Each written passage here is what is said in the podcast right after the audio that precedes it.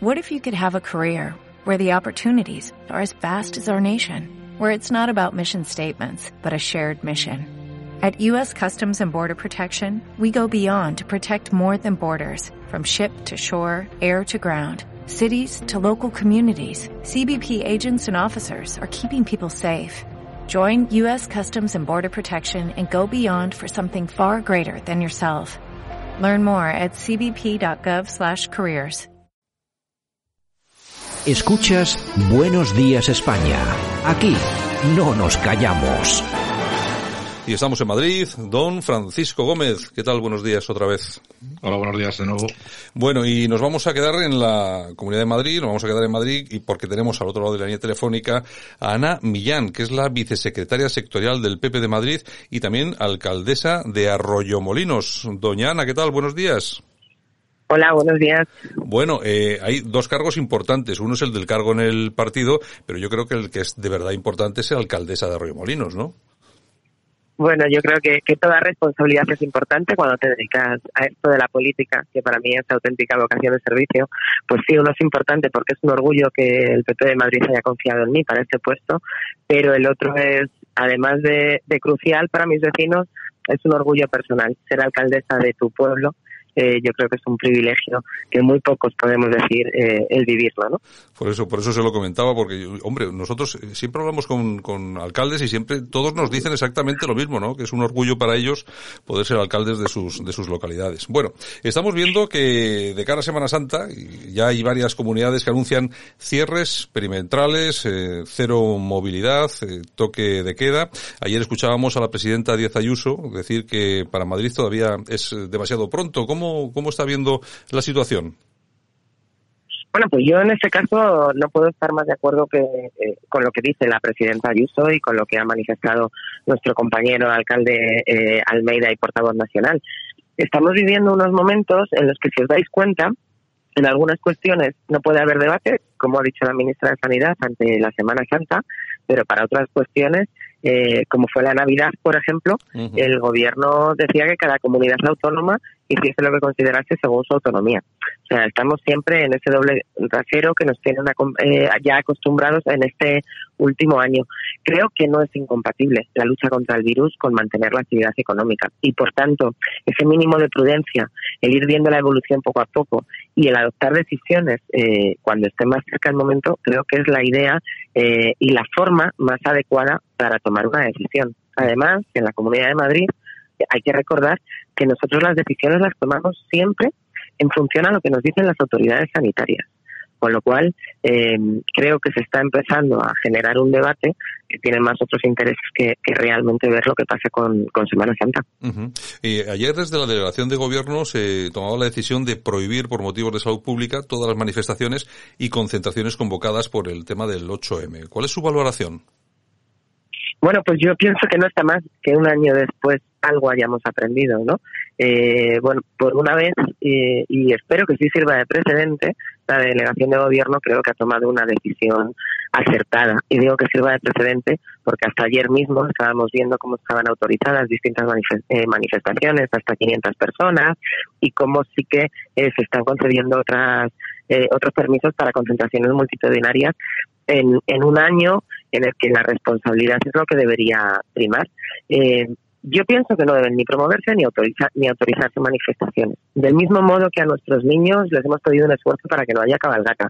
Estamos pidiendo un esfuerzo a todos los que somos creyentes para que no haya manifestaciones.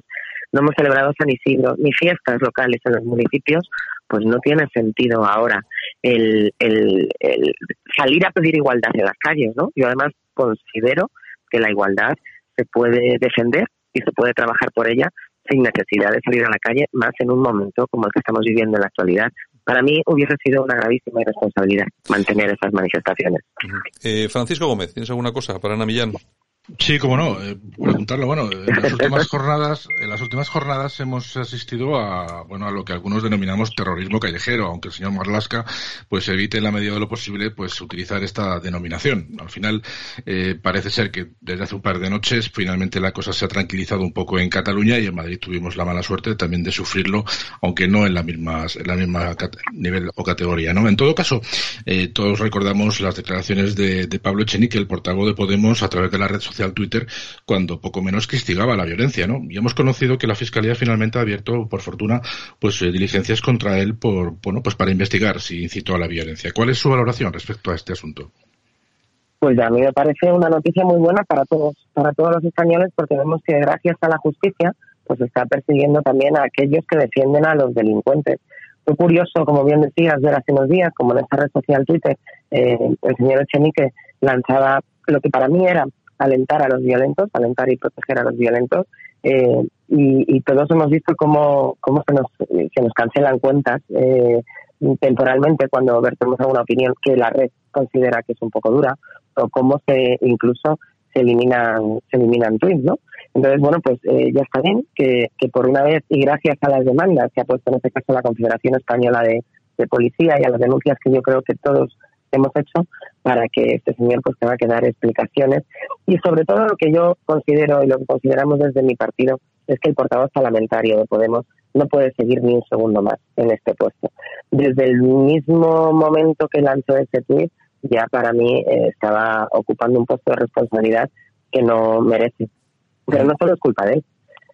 para mí la culpa la tiene eh, principalmente Pablo Iglesias, que, el, que le tiene designado como el portavoz de su grupo, y sin ninguna duda el responsable de todo esto es Pedro Sánchez, que con su complacencia y para seguir en el, en el sillón, pues les, les consiente a, a los dos.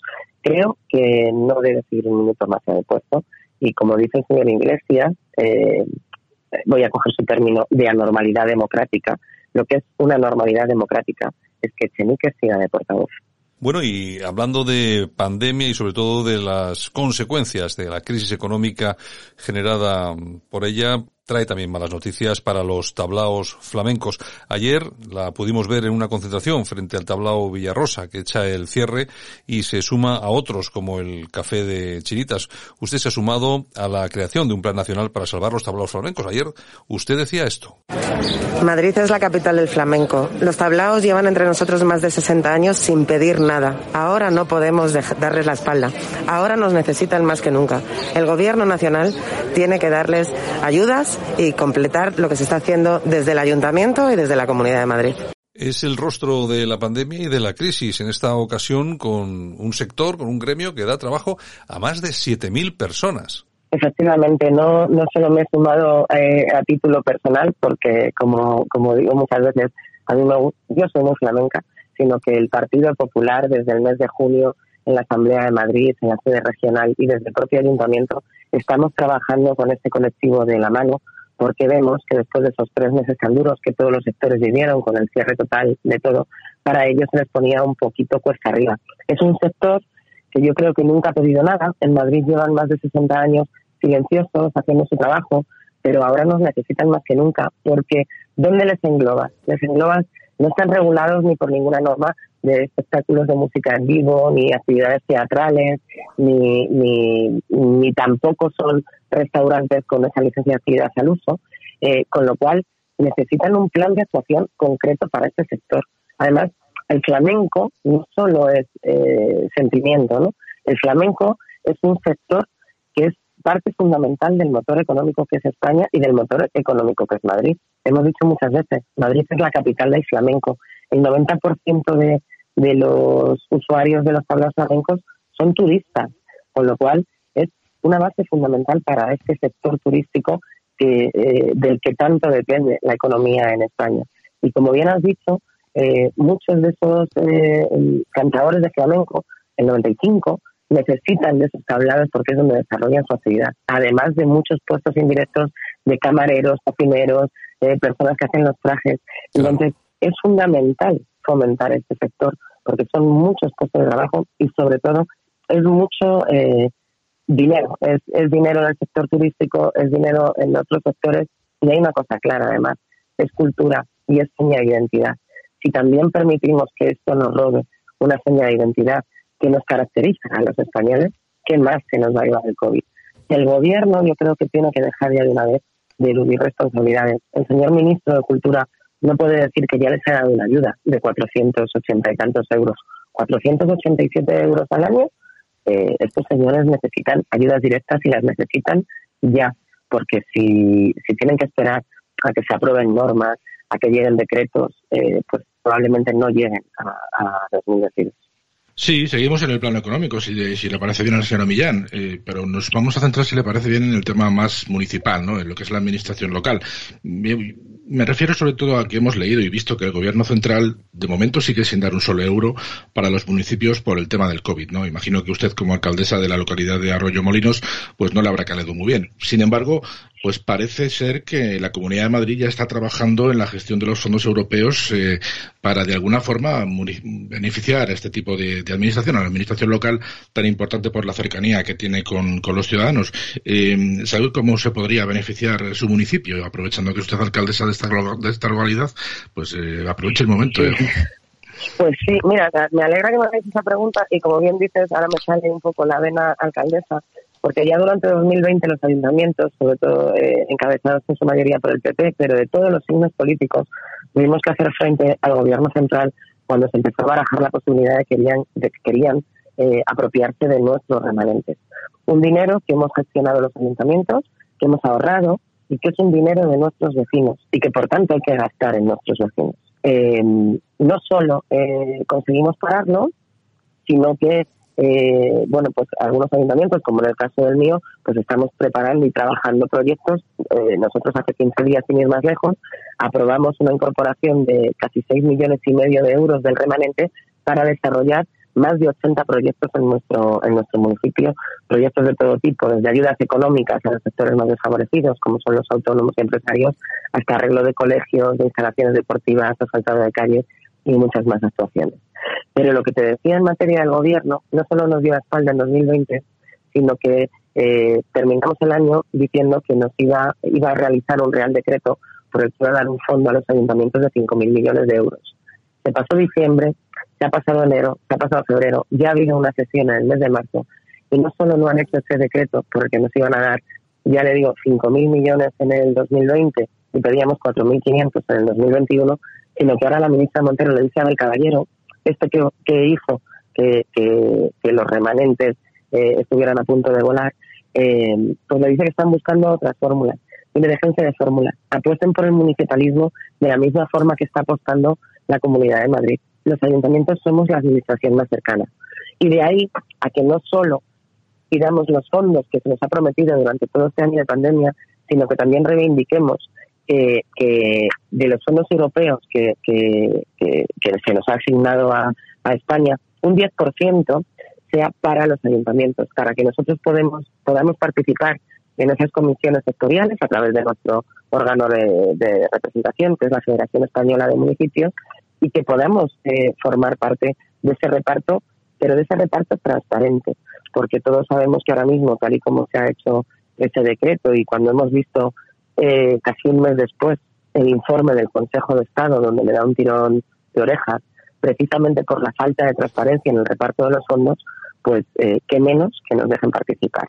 Y en ese sentido, la Comunidad de Madrid sí que ya tiene un plan muy claro, eh, trazado, un plan que hará llegar tanto la presidenta al, al presidente Sánchez y, y, nuestro consejero de Hacienda, el señor Javier Fernández Lasqueti, a la ministra María Jesús Montero, para que, eh, pidiendo una cantidad de más de 22.000 millones de euros, destinados a muchas cosas. Y lo bueno es que ya tenemos claro los proyectos destinados, eh, la mayor de las partidas, a transporte y movilidad. Eh, otros 597 millones para pymes y micropymes. Una gran cantidad a desarrollar y transformar un turismo sostenible. Mucho dinero dedicado a sanidad para seguir reformando los hospitales y creando eh, un nuevo hospital en el antiguo Puerta de Hierro más dinero a fomentar el empleo, eh, digitalizar la administración, digitalizar la enseñanza, porque ahora hemos visto cuando viene una pandemia, pues todos estos avances han, venido bien, para medio ambiente, eh, para la rehabilitación de viviendas, para tantas y tantas cosas que necesitamos en la Comunidad de Madrid, pero con una premisa clara, es que haya control y haya transparencia, porque mm, si algo tenemos claro en este reparto de fondos, además de saber para qué los vamos a destinar y que no se vuelva a convertir en, el, en un famoso plan como el que ya nos hizo Zapatero, pues para exigir transparencia y que el reparto sea equitativo, anteponiendo el interés general a los intereses partidistas que, que nos están acostumbrando desde la Moncloa. Bueno, Ana, una última pregunta que me gustaría que me gustaría hacerle y está es relativa a lo que está sucediendo en las últimas semanas eh, en relación a la monarquía. Estamos viendo cuestiones, bueno, que hasta hace muy poco eran inimaginables, ¿no? Como los famosos rótulos de las fotos entre comillas equivocados, las, las famosas fotografías de las infantas también entre comillas equivocadas, etcétera, etcétera, etcétera. ¿Cree usted que está habiendo un ataque directo por parte del gobierno a la monarquía? Eh, bueno, pues yo creo sin ninguna duda que lo que hay es un plan trazado eh, por este gobierno social comunista, por este gobierno eh, en coalición con, con, el señor Iglesias, tienen un perfecto plan trazado y usan todos los medios. Y esos medios es entre ellos Radio Televisión Española, escudándose en, en esos errores, en esas erratas, en esos fallos, pues van haciendo su caldo de cultivo y con un rótulo equivocado, con una foto equivocada y con todos los días hablando de la monarquía, están atacando a la Constitución que nos dimos todos los españoles, atacando a ese espíritu de la transición que, que nos hizo pasar de una manera ejemplar de una guerra civil a una democracia y, no es más, como te decía antes, en el caso de, de Chenique, pues que eh, la complacencia a, a, a, Pablo Iglesias y sus secuaces para que el señor Sánchez pues siga claro en el sillón. Quieren acabar con la monarquía, quieren cambiar nuestro sistema democrático por la puerta de atrás y en este caso, pues sí, están utilizando televisión española. Pues muy bien, doña Ana Millán, que es vicesecretaria sectorial del Partido Popular de Madrid, también alcaldesa de Arroyo Molinos. Muchas gracias por haber estado con nosotros aquí esta mañana en Buenos Días España. Y nada, esta es su casa para cuando quiera. Muchas gracias a vosotros por darnos voz y cuando necesitéis. Escuchas Buenos Días España. Aquí no nos callamos.